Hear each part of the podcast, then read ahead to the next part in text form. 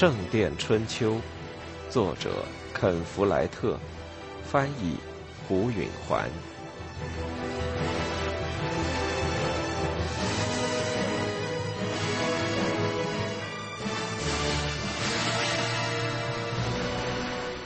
三，温切斯特城堡中的皇家接待厅样子不大相同了。狗不见了，斯蒂芬王的那张普普通通的木质玉座、条凳和墙上挂的毛皮也全都不见了，取而代之的是刺绣的壁挂、斑斓的地毯、一碗碗的甜肉和油漆的椅子。房间里有一股鲜花的香气。菲利普在宫廷上从来都不自在，而一位女性的宫廷则足以让他站立不安。莫德皇后是他夺回采石场和重开市场的唯一希望，但他毫无信心，这位专横跋扈的女人会不会做出公正的裁决？皇后坐在一把精心雕刻的涂金玉座上，身穿风铃花蓝色的袍服。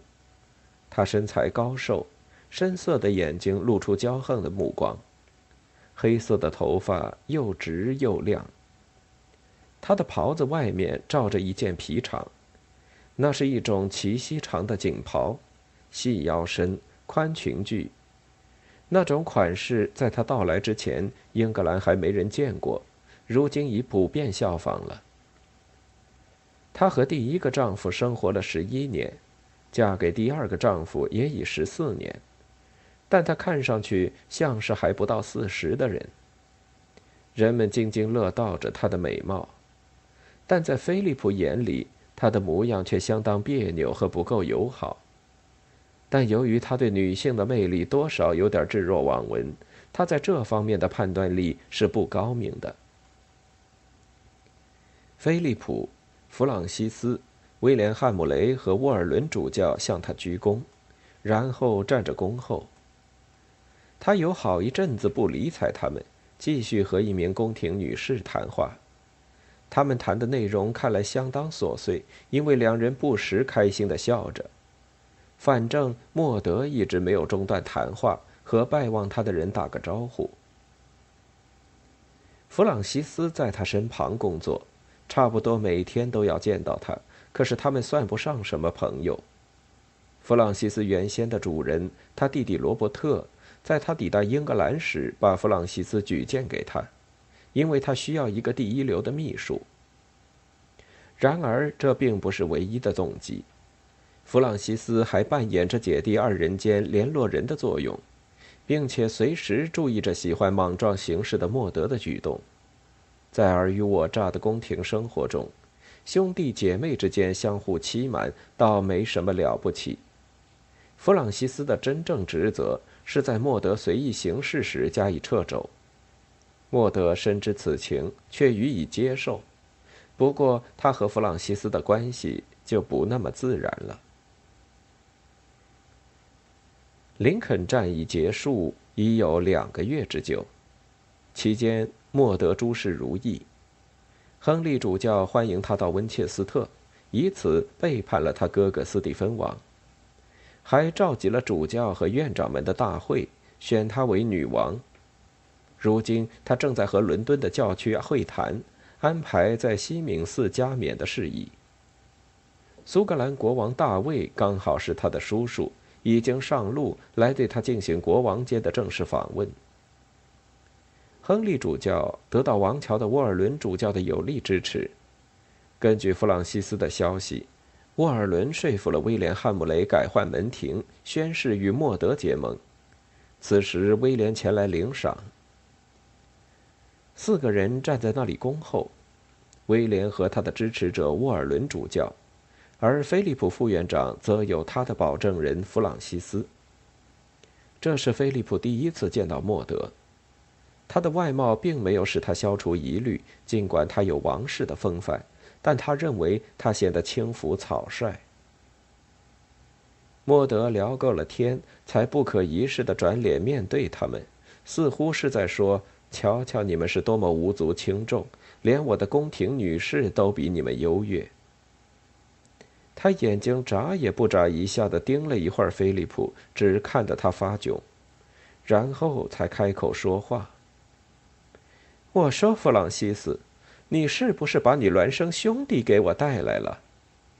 弗朗西斯说：“我哥哥菲利普，陛下，王桥的副院长。”菲利普又鞠了一躬，说：“我岁数大，头发已经变灰，我们不是双胞胎，陛下。”这类琐碎自贬的话，廷臣们似乎觉得很有趣，但他冷冷的看了他一眼，不予理睬。他决定再也不设法取悦他了。他转向了威廉。威廉·汉姆雷爵士，在林肯战役中英勇抗击我军，如今认识到自己的错误了。威廉又鞠了一躬，明智的一语未发。他又转向菲利普：“你请我颁给你开设市场的执照。”“是的，我的陛下。”弗朗西斯说，“市场的收入将全部用于建造大教堂。”陛下，你想在一星期里的哪一天开设市场呢？他问。“星期天。”他扬起他那对拔过的眉毛。你们这些神职人员通常都是反对星期日市场的，这样做不是影响了人们进教堂吗？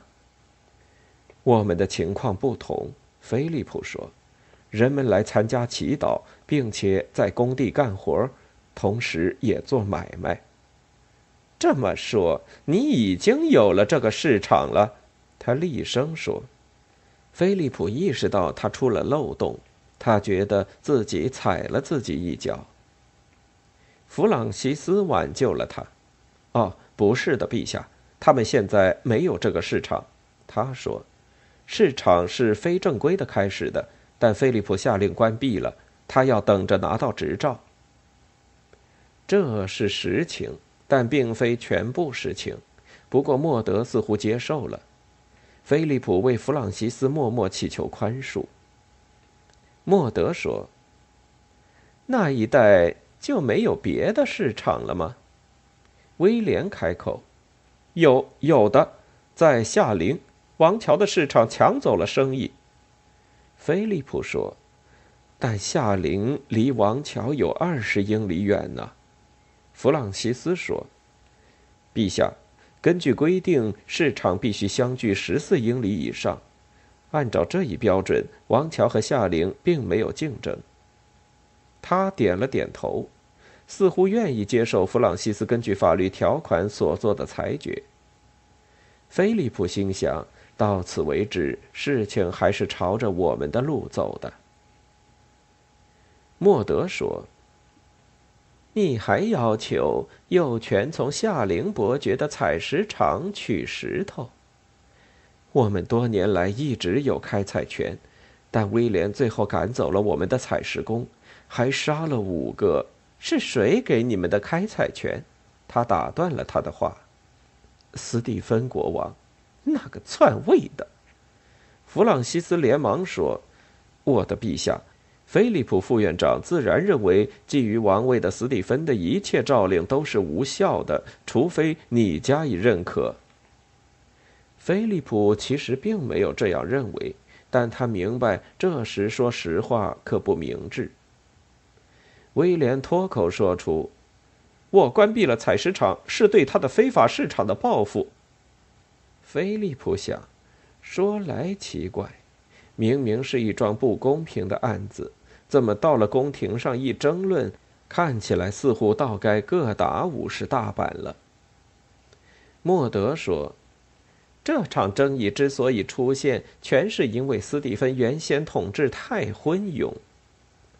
沃尔伦主教这才第一次开口：“陛下，我完全同意你这种看法。”他圆滑地说：“把采石场给一个人，却让另一个人开采，这纯粹是制造纠纷嘛？”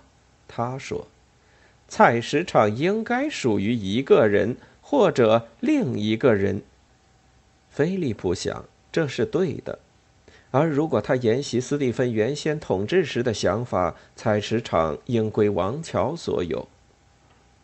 他接着说道：“我的决定是，采石场将归我高贵的同盟威廉爵士所有。”菲利普的心往下一沉。没有免费采来的石头，大教堂的建造不会如此顺利的开展。在菲利普没法弄钱买石料时，建造进度要放慢下来。这一切全都因为这个乖戾女人的信口开河，真让他怒火中烧。威廉说：“感谢你，陛下。”莫德说：“不过，王乔将和夏灵一样，有开设市场的权利。”菲利普的精神为之一振。市场收入抵不上石头，但总是大有帮助。这意味着他又要像刚开始那样四处凑钱了。不过他能坚持下去。莫德满足了双方各自的部分要求。也许说到底，他还不算那么愚昧无知。弗朗西斯说：“和夏灵同样的市场开设权，陛下。我刚才就是这么说的。”菲利普不清楚，弗朗西斯为什么要复述一遍。通常，执照要参照由另一城镇所享有的权利，不偏不倚，免去文字。菲利普得查看一下夏琳的许可证到底是怎么写的，也许有限制，或者有附加的优惠。莫德说：“好了，你们俩各有所得。威廉得到了采石场。”菲利普得到了市场，作为回敬，你们都付给我一百磅银便是。就这样吧。他转过脸去，不理他们了。菲利普目瞪口呆，一百磅。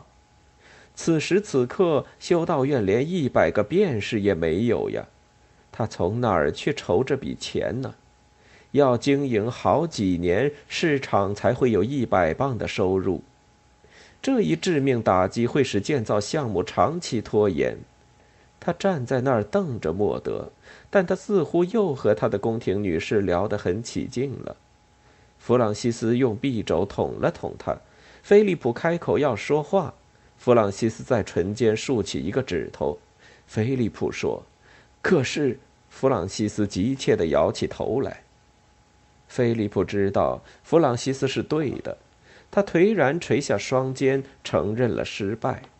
他无可奈何地转过身，走出了宫廷。弗朗西斯在菲利普带他参观王桥修道院时印象极深。十年前我来过这里，那时候简直像个垃圾堆。他毫无敬意地说：“你确实赋予了这里新的生命。”他被书写室深深吸引。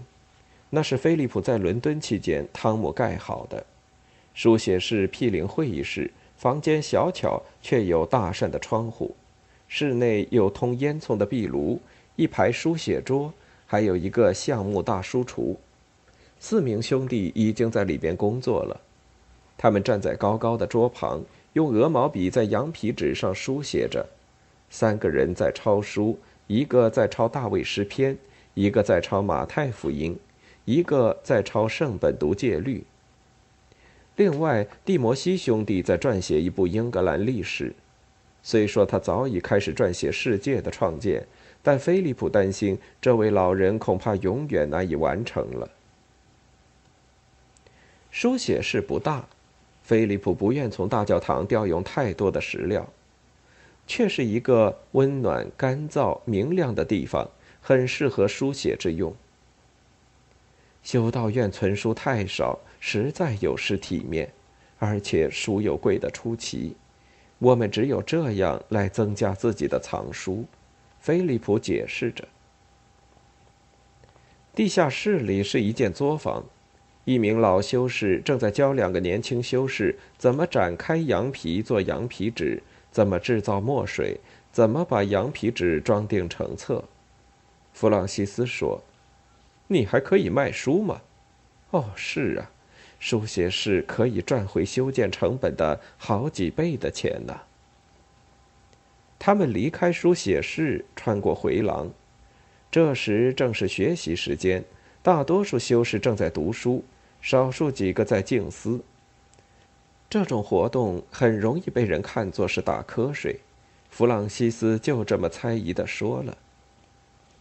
在西北角上，有二十名小学生在背诵拉丁语动词。菲利普站住脚，指点着说。看见坐在条凳尽头的那个小男孩吗？弗朗西斯说：“就是那个伸着舌头用笔在石板上写字的，他就是你在森林里发现的婴儿，都这么大了，五岁半呢，可够早熟的。”弗朗西斯表示惊讶的摇摇头：“时间过得真快，他怎么样？他给修士们宠坏了。”不过他会改正的，你和我就经历过。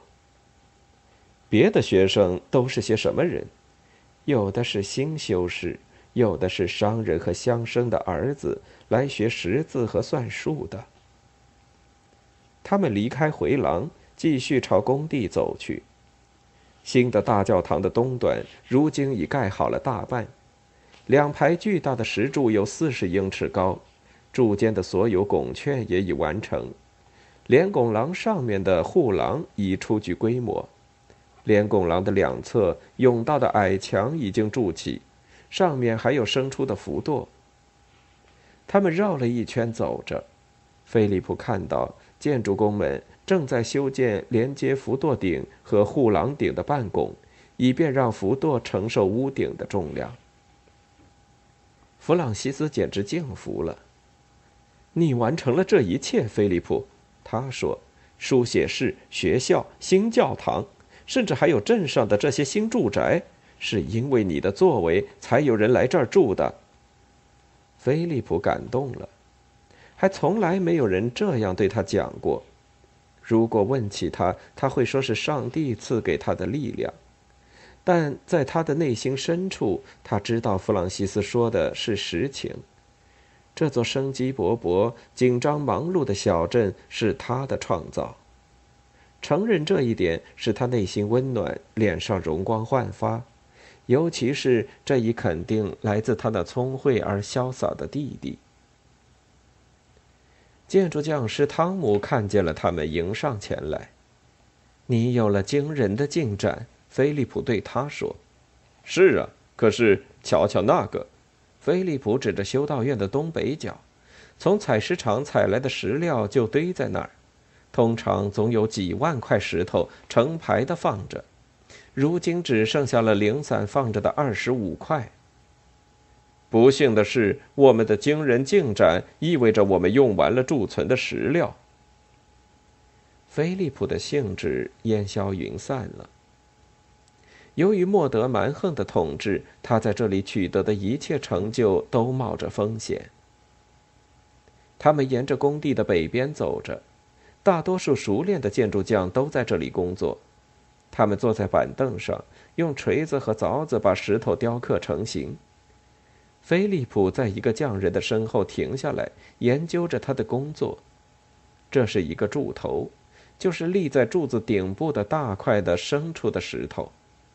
那工匠正用一柄轻锤和一把小凿刻着柱头上的叶子模型，叶子雕得很深，十分精致。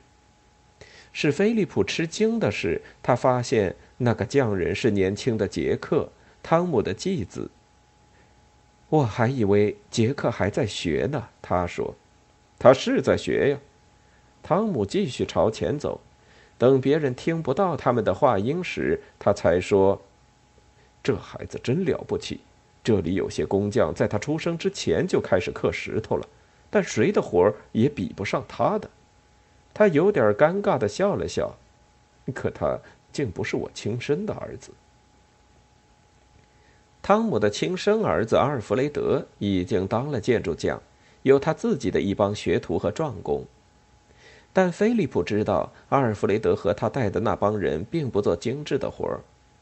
菲利普不清楚汤姆心里对这件事是怎么想的。汤姆的脑筋已经回到为市场执照付款的问题上去了。市场一定能赚来很多钱。他说：“是啊，可惜还不够。刚开始一年也就五十磅左右的收入。”汤姆阴沉着脸点点头。这也就刚够买食料呀。羊毛怎么样？在菲利普仓房里堆积的羊毛，要再过几星期才能拿到夏令的羊毛集市上卖，大概可以赚一百磅银便是。那笔款子我要用来付给莫德，不过这以后我就没钱付工匠们下一年的十二个月的工资了。你不能借吗？我试过了，犹太人不肯再多借给我。我在温切斯特的时候就问过了，他们要是认为你还不起，就不肯借给你钱。阿莲娜呢？菲利普一惊，他从没想过找他借钱。他的仓房里有更多的羊毛，羊毛市场过后，他可能会有两百磅银便士。但他需要那笔钱过日子，何况基督徒是不能要利息的。要是他把钱借给我，他就没钱做生意了。不过，就在他说话的时候，他已经在转新的念头。他想起来，阿莲娜曾经想购进当年他的全部羊毛产品，或许他们可以想出点办法。我想，无论如何，我要找他谈一谈。他说：“这时候他在家吗？”我想在吧。今天早晨我还看到过他呢。走，弗朗西斯，你就要见到一位出众的年轻女子了。他们离开了汤姆，匆匆走出修道院，进了城。阿莲娜有相邻的两所房子，背靠着修道院的西墙。她住在一所里，把另一所当作仓库。她很有钱，总会有个办法可以帮修道院付莫德为市场执照勒索的款项。菲利普的脑海里逐渐形成了一个模模糊糊的主意。阿莲娜在仓房里正监督着工人从一辆高高堆着羊毛口袋的牛车上往下卸货。她穿着一件锦缎皮袍，就像莫德皇后穿的那种款式。她的头发竖到上边。后面罩了一顶白色亚麻布高帽，他像往常一样神色威严。那两个卸车的汉子没有二话的听从他的指挥，大家都尊敬他。不过说来奇怪，他并没有亲密的朋友。他热情的问候菲利普：“我们听到林肯之战的情况时，都很为你担心呢，怕你给杀死。”他说。他的目光流露出的是真心真意的关心，菲利普深受感动，感激人们为他操心。他把他介绍给弗朗西斯。你在温切斯特得到公正的待遇了吗？阿莲娜问。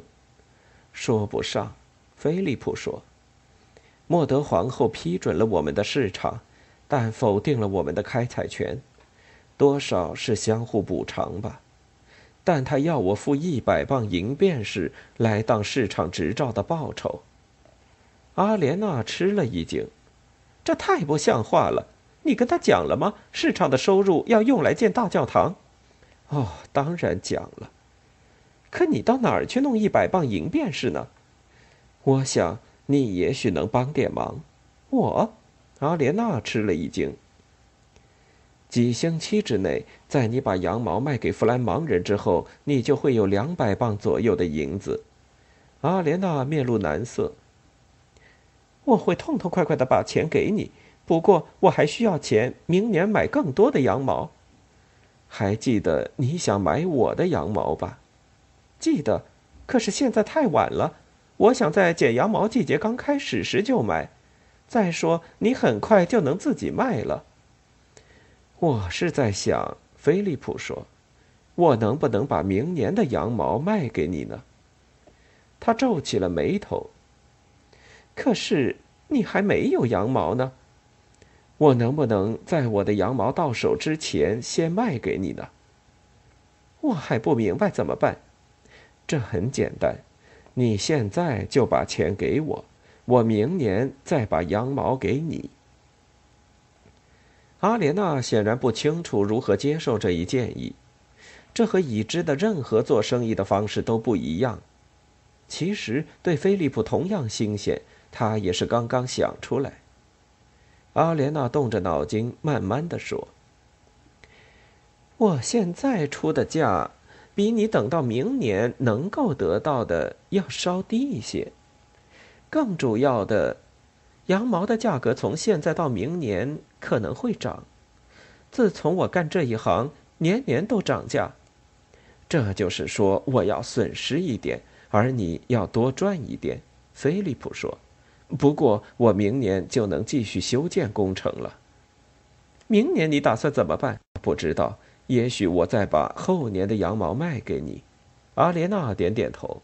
“嗯，有道理。”菲利普拉住他的手，看着他的眼睛。如果你这么做，阿莲娜，你可就挽救了大教堂了。他热切地说。阿莲娜神情非常庄重。你曾经救过我一次，是吧？是的。那我就对你做出同样的报答。愿上帝降福给你。他在一阵洋溢的感激之情中拥抱了她。他随后想起来，她是个女人，就赶紧退了出来。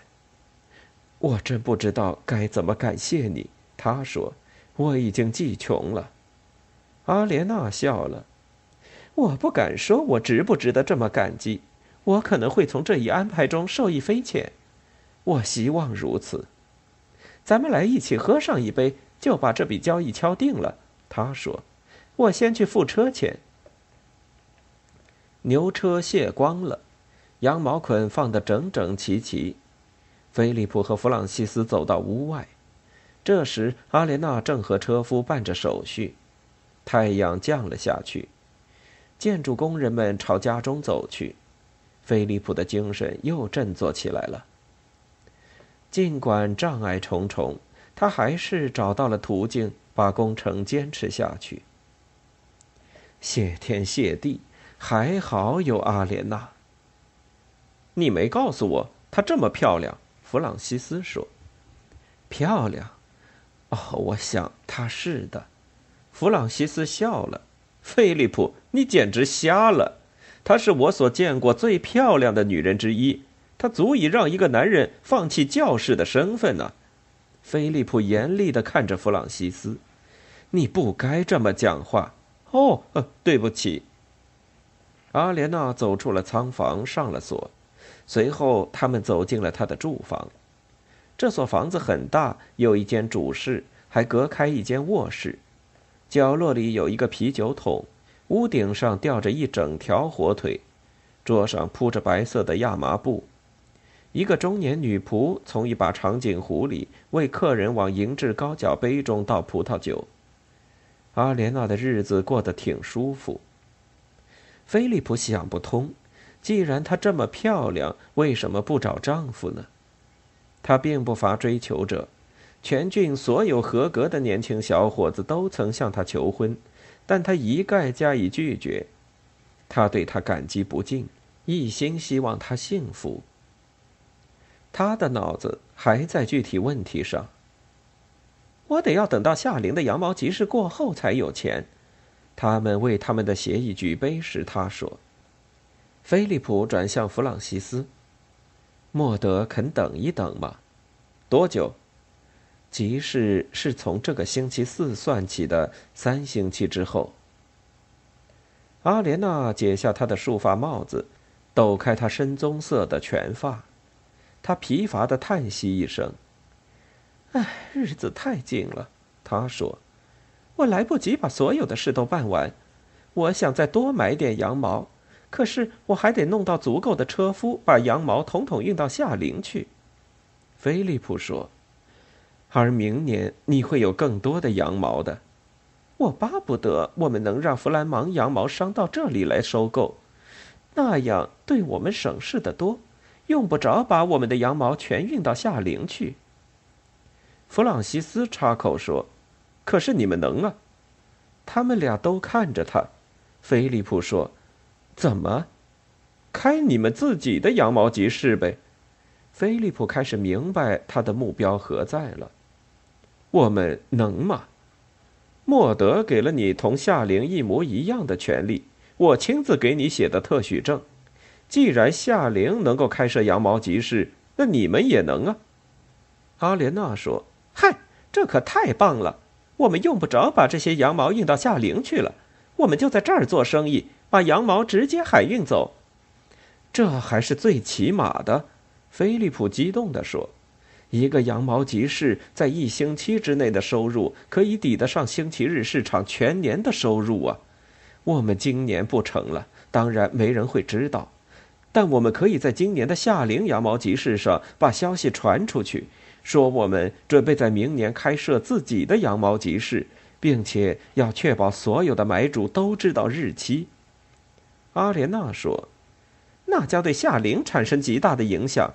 你我可是全郡最大的卖主，如果我们俩撤出来，夏琳的集市将不足常年的一半呢。”弗朗西斯说：“威廉·汉姆雷将会减少收入。”他会像公牛般发疯的。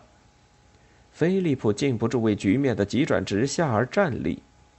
一头疯牛，正是威廉的确切写照。那又怎么样？阿莲娜说：“既然莫德已经批准了，我们就可以着手。威廉对此无能为力，是吧？”但愿如此。菲利普热切地说：“我当然希望如此。”